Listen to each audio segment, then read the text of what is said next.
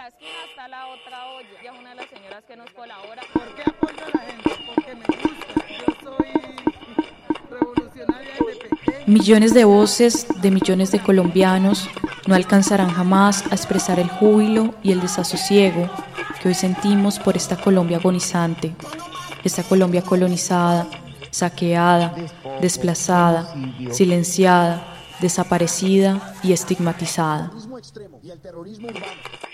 No más violencia, estamos cansados.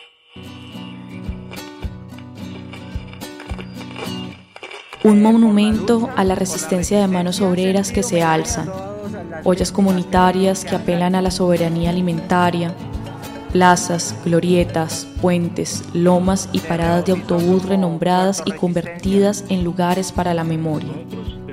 Estatuas de colonos derribadas que dan lugar a pedestales para erigir la dignidad de los pueblos indígenas y el recuerdo de sus luchas.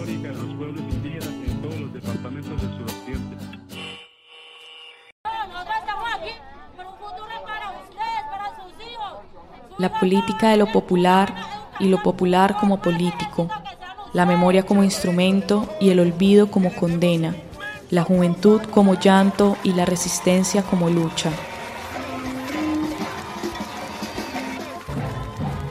Colombianos de diferentes edades y condiciones sociales marcharon juntos y se tomaron de las manos, y con las manos se tocaron el espíritu, resistieron el sol como resistieron las balas, recorrieron las calles y colorearon las paredes, los muros y el asfalto, transformaron los CAIs en bibliotecas, las calles en universidades, los andenes en comedores, el dolor en canto y la tristeza en arte. La memoria es ese lugar común que habitamos, un dispositivo cultural que se activa para cambiar las sociedades.